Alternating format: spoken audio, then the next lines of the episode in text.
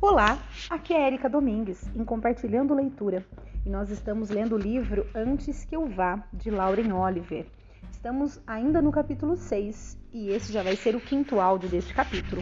Lembrando que no áudio anterior ela estava conversando com a Juliet dentro do banheiro lá da casa do Kent e a Juliet abriu a porta e saiu após toda a conversa que elas tiveram, que vocês se recordam, né? Então nós vamos dar continuidade exatamente nesse ponto. Então vamos lá.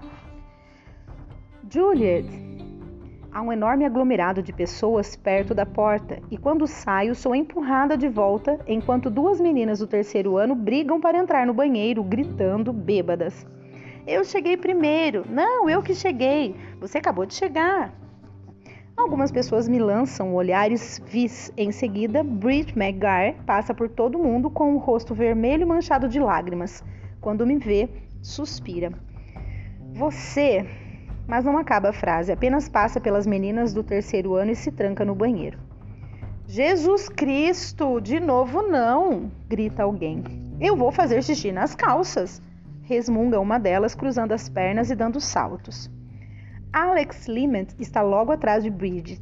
Ele empurra as pessoas até chegar à porta do banheiro e começa a bater, gritando para que ela saia. Estou esmagada contra a parede, espremida por pessoas, paralisada por quanto tudo aquilo é errado.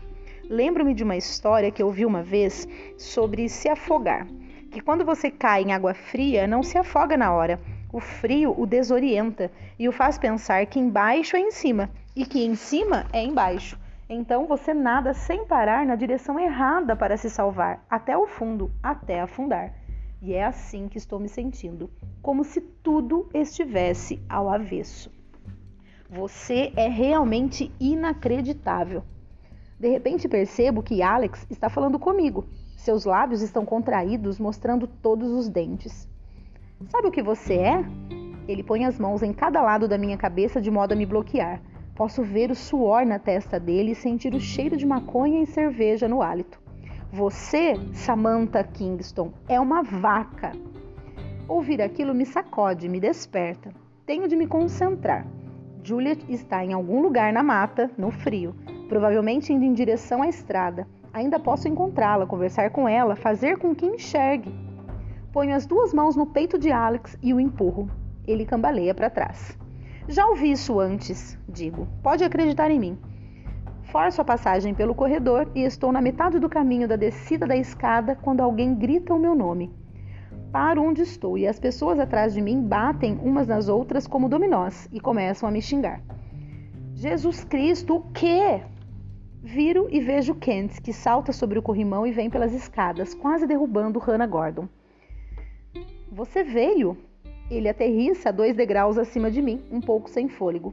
Está com olhos brilhantes e felizes, o cabelo caído na testa, reluzindo o brilho das luzes de Natal penduradas por todos os lados, alguns pedaços cor de chocolate, outros de caramelo. Tenho uma vontade quase incontrolável de esticar a mão e colocar seus cabelos atrás das orelhas. Eu disse que viria, não disse? Há uma dor fastidiosa se desenrolando no meu estômago. Tudo o que eu queria durante toda a noite, todo o dia, era estar assim, bem perto dele. E agora não tenho tempo. Ouça, Kent. Quer dizer, você provavelmente estava aqui quando vi Lindsay e as meninas. Vocês costumam andar em bando, sabe? Mas depois fui procurá-la. Ele para de falar, ruboriza. Quer dizer, não fiquei procurando efetivamente. Na verdade, apenas seguindo a multidão, sabe? Enquanto andava e socializava. É o que se deve fazer quando se dá uma festa: socializar. Então, estava de olhos abertos para Kent. Minha avó sai cruel, maldosa e fecha os olhos por apenas um segundo, imaginando a sensação de ficar deitada com ele na escuridão total, imaginando o toque da mão dele na minha. De repente me ocorre como isso tudo é impossível, comigo e com ele. Quando abro os olhos, ele está ali, parado, com uma pequena linha na testa. Tão adorável e normal, o tipo de menino que merece o tipo de menina que usa casacos de cachemira e que tem talento para palavras cruzadas, ou toca violino, ou serve de voluntário em cozinhas de sopa. Alguém legal, normal e honesta. A dor no meu estômago se intensifica, como se alguma coisa estivesse presa ali, agarrando minhas entranhas. Eu nunca saberia, eu nunca seria boa o bastante para ele. Mesmo que vivesse o mesmo dia até a eternidade, nunca seria boa o bastante. Desculpe, Me forço a dizer. Eu, eu não posso falar com você agora. Mas ele enfia as mãos nas mangas da camisa, parecendo confuso. Desculpe. É melhor, eu quase digo, mas concluo que não adiantaria nada. E também não olho para trás, apesar de poder, de poder senti-lo me olhando. Do lado de fora, puxo o casaco, fechando o zíper até o queixo. A chuva percorre meu pescoço e marca, e marca minhas calças legging imediatamente. Pelo menos hoje estou com o sapato baixo. Mantenho-me na estrada. O asfalto está congelado e tenho de esticar os braços e me apoiar nos carros enquanto passo. O frio ataca meus pulmões e é tão estranho, mas no meio disso tudo tenho o pensamento mais idiota e mais simples. Eu deveria correr mais. E assim que penso, quase me descontrolo, dividida entre o desejo dicotômico de rir e chorar. Mas o pensamento de Juliet, agachada perto da Route 9, observando os carros passarem correndo, esperando por Lindsay, me faz continuar. Finalmente, os ruídos da festa diminuem. Em seguida, silêncio exceto pelos carros na chuva, como milhares de pequenos estilhaços de vidro caindo no asfalto, e meus passos ecoando. Também está escuro e tenho de desacelerar, me movendo de um carro para outro com as mãos. O metal é tão frio sob meus dedos que parece quente. Quando encontro o tanque, monstruoso acima dos outros, lembra a gente que tanque é o carro da Lindsay, tá? Reviro a bolsa até meus dedos se fecharem ao redor do metal frio e um chaveiro cravejado com um diamante falso com as palavras Bad Girl, as chaves do carro de Lindsay. Sopra o ar pela boca. Isso, pelo menos, é uma coisa boa. Não há como Lindsay sair sem mim. O carro dela não vai passar pela estrada hoje, não importa quanto Juliet espere. Mesmo assim, tranco e retranco as portas. Depois, a fila de carros acaba também e tropeço para frente, mentalmente me xingando por não ter trazido uma lanterna xingando o dia 12 de fevereiro, xingando Juliet Sykes. Agora vejo que as rosas foram uma ideia burra, um insulto até. Penso em Juliet e Lindsay todos aqueles anos atrás em uma barraca, quando Lindsay ergueu um dedo e apontou apavorada, humilhada, e tudo começou. E durante anos, Juliet guardou o segredo de Lindsay. Achei que fosse passar. Ao mesmo tempo, quanto mais penso no assunto, a chuva batendo furiosamente, mais raiva sinto. Essa é a minha vida, a enorme e desajeitada bagunça da minha vida em todas as suas possibilidades. Primeiros beijos e últimos beijos. Faculdade, apartamento, casamento, brigas, perdões e felicidade. Trazidas a um ponto, um segundo, uma ponta de segundo, arrancadas naquele momento final pelo último ato de Juliet sua vingança contra nós, contra mim. Quanto mais me afasto da festa, mais penso: não, não pode ser assim. Apesar de tudo que fizemos, não pode ser assim. Em seguida, a estrada se abre repentinamente e a Route 9 está ali, brilhando à minha frente como um rio, prata líquida iluminada por poças de luz. Nem percebo que prendia a respiração, até que expiro e estou engasgada, grata pela luz. Limpo a chuva dos olhos e viro à esquerda, observando a beira da mata, à procura de Juliet. Uma pequena parte de mim tem a esperança de que a conversa comigo tenha feito com que, ela, com que ela se sentisse melhor. Talvez ela tenha ido para casa, afinal. Talvez tenha significado alguma coisa. Ao mesmo tempo, me recordo da maneira como ela falou com aquela voz baixa e seca, e sei que onde quer que ela estivesse naquele banheiro não era comigo. Ela se perdeu em algum lugar, presa em uma neblina, talvez de lembranças, talvez de todas as coisas que pudessem ter acontecido de forma diferente. Um carro ronca atrás de mim, me fazendo pular. Na aterrissagem, perco o equilíbrio e caio de joelhos no gelo enquanto o carro passa voando, seguido de perto por um outro automóvel com o um motor alto como um trovão. Em seguida, buzinas, ondas de som rolando em direção a mim, cada vez mais altas. Tento me mover e não consigo. Tento gritar e não consigo. Estou congelada. Os faróis crescem como luas flutuando. No último segundo, o carro desvia um pouco, passando tão perto de mim que posso sentir o calor do motor e o cheiro do escapamento, e ouvir a frase da música que está tocando no rádio: Light it blaze it up. Em seguida, ele desaparece, ainda buzinando, pelo meio da noite, enquanto a vibração dos alto-falantes diminui cada vez mais, transformando-se em uma trepidação distante. Minhas palmas estão cortadas por causa do asfalto e meu coração bate tão acelerado que tenho quase certeza de que vai pular fora do peito. Lentamente, tremendo, me levanto. Outro carro passa do outro lado da pista, lentamente, com água voando dos pneus em ambas as direções. Então, a 15 metros de mim, vejo uma figura de branco emergindo da mata, levantando-se de um encolhimento como uma flor longa e clara. Juliet. Começo a ir na direção dela, lentamente agora, tentando evitar os fragmentos de gelo escuro. Ela está ali, perfeitamente parada, como se nem estivesse sentindo a chuva. Em determinado momento, ela levanta os braços paralelos ao chão, como se estivesse se preparando para mergulhar de um trampolim alto. Há algo de lindo e aterrorizante em vê-la naquela posição. Me faz lembrar de quando eu era pequena e íamos à igreja no Natal e na Páscoa, e eu sempre tinha medo de olhar para o púlpito onde havia uma imagem de madeira de Jesus na cruz. Juliet! Ela não responde. Não tenho certeza se ela não ouve ou se está simplesmente me ignorando. Estou a cinco metros de distância, depois a três. Há um ruído baixo atrás de mim. Viro e vejo um caminhão grande vindo pela escuridão. Novamente um pensamento aleatório. Ela deveria ter a carteira caçada, está indo rápido demais. Ele deveria ter a carteira caçada, está indo rápido demais.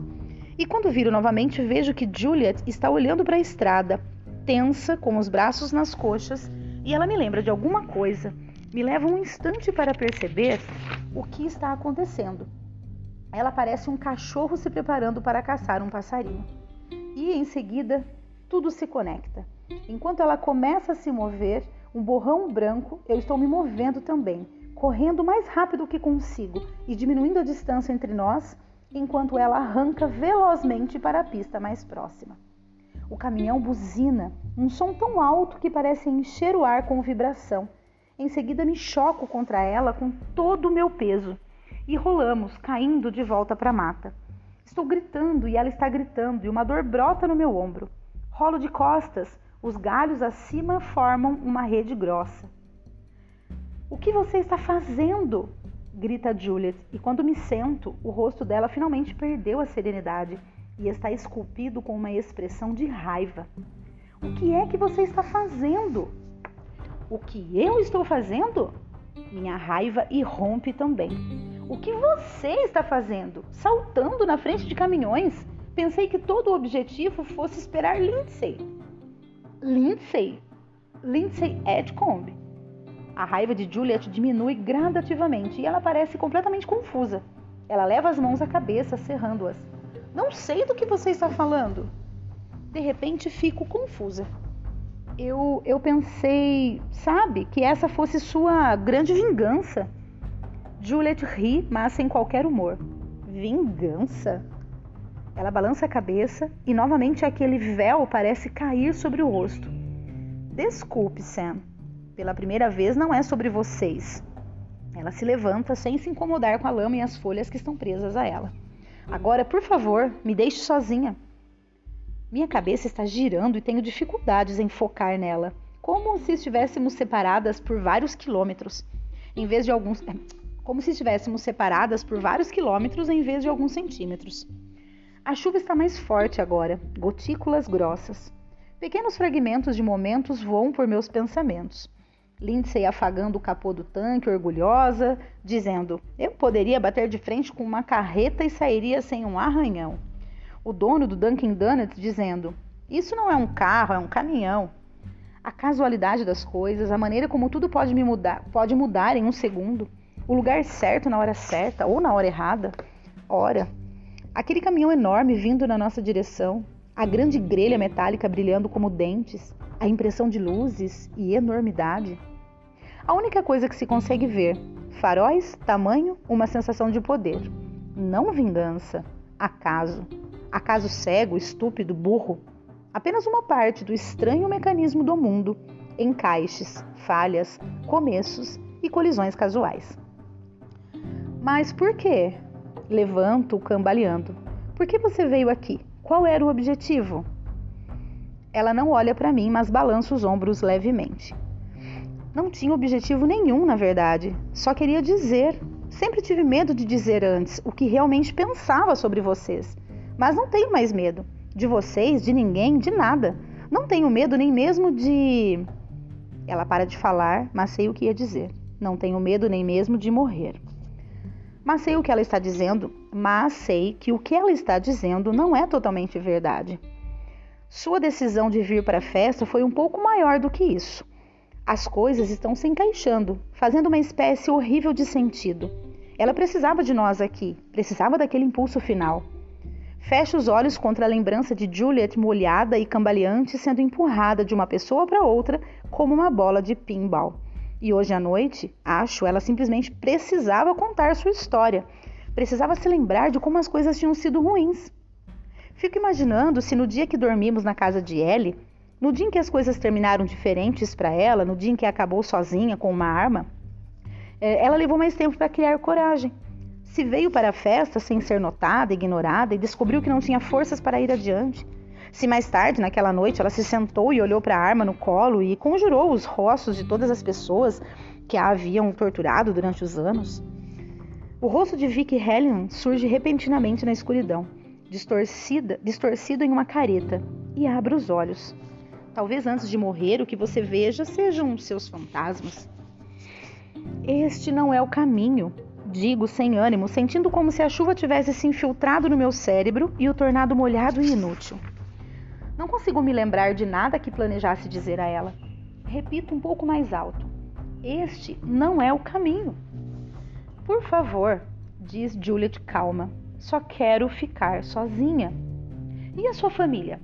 Digo, minha voz aumentando de forma histérica quando percebo que a estou perdendo novamente, perdendo minha oportunidade. E sua irmã? Ela não me responde. Está olhando para a estrada, parada. A blusa dela foi tão encharcada pela chuva que posso ver as omoplatas saindo das costas como as asas de um filhote de pássaro. E penso no instante em que a mãe de Ellie veio até a sala e nos contou. Juliet Sykes se matou. E achei incrivelmente errado que ela, entre todas as pessoas, teria pulado, saltado ou caído pelo céu. Novamente tenho a fantasia de que tive no dia, de que ela de repente abrirá asas e começará a voar pelo ar, para fora de qualquer perigo. A estrada está estranhamente sem tráfego, mas agora, de ambas as direções, identifico o rugido de motores, alto, forte. Juliet, Dou um passo para frente e a agarro pelos braços com firmeza. Não posso deixar você fazer isso. Ela vira para mim, me encarando com olhos tão vazios que fico sem fôlego. São piscinas, líquidos, nada. Olhar para ela me faz lembrar daquela máscara artesanal com buracos cortados nos olhos, monstruosa, deformada, colada, como olhos que não enxergam nada. Fico tão assustada que perco a firmeza. Há um rugido nos meus ouvidos e tenho uma vaga percepção de carros, mas estou petrificada. Não consigo parar de olhar para ela. Tarde demais, diz, e naquele segundo que não a estou segurando com força suficiente, ela se desprende de mim e pula na estrada, exatamente quando os dois veículos convergem, prestes a passarem um pelo outro e só vejo o brilho metálico e algo branco de repente lançado ao ar. E por um segundo sinto um senso arrebatador de alegria e penso que ela conseguiu, que está voando. E o tempo parece parar no ar como um pássaro lindo. Mas depois o tempo volta a correr e o ar não a segura. E enquanto ela cai, ouço um ruído penetrante perfurando a escuridão.